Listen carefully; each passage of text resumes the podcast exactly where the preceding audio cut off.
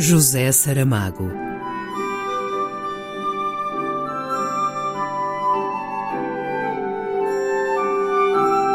A caminho do centenário.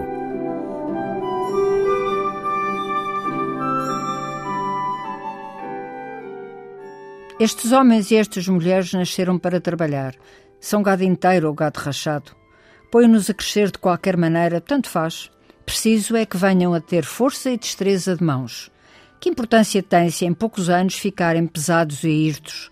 São cepos ambulantes que, quando chegam ao trabalho, fazem sair dois braços e duas pernas que vão e vêm. Por aqui se vê a que ponto chegaram as bondades e a competência do Criador, obrando tão perfeitos instrumentos de cava e ceifa, de monda e serventia geral. Tendo nascido para trabalhar, seria uma contradição abusarem do descanso. Porém, vão-se acabando os tempos da conformação. Anda uma voz pelos caminhos do latifúndio, entra nas vilas e nas aldeias, conversa nos montes e nos montados. Uma voz de duas palavras essenciais e de outras muitas que explicam essas duas. Oito horas. Dizer isto assim parece dizer pouco, mas se dissermos oito horas de trabalho, já se começa a entender melhor.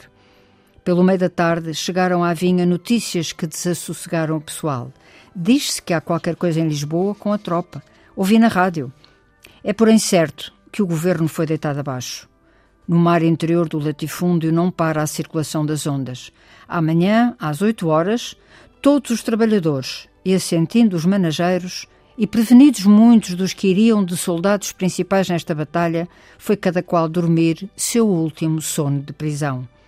Vai humilhando, passando e contando um milheiro, sem falar nos invisíveis, que assina a cegueira dos homens vivos não darem a conta certa de quantos fizeram o feito, mil vivos e cem mil mortos, ou dois milhões de suspiros que se ergueram do chão.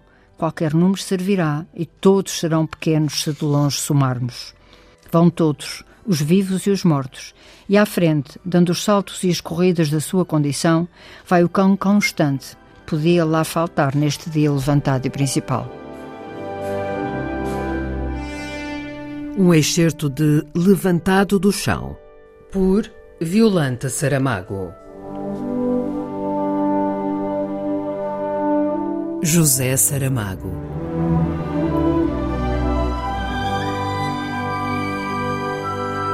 A caminho do centenário.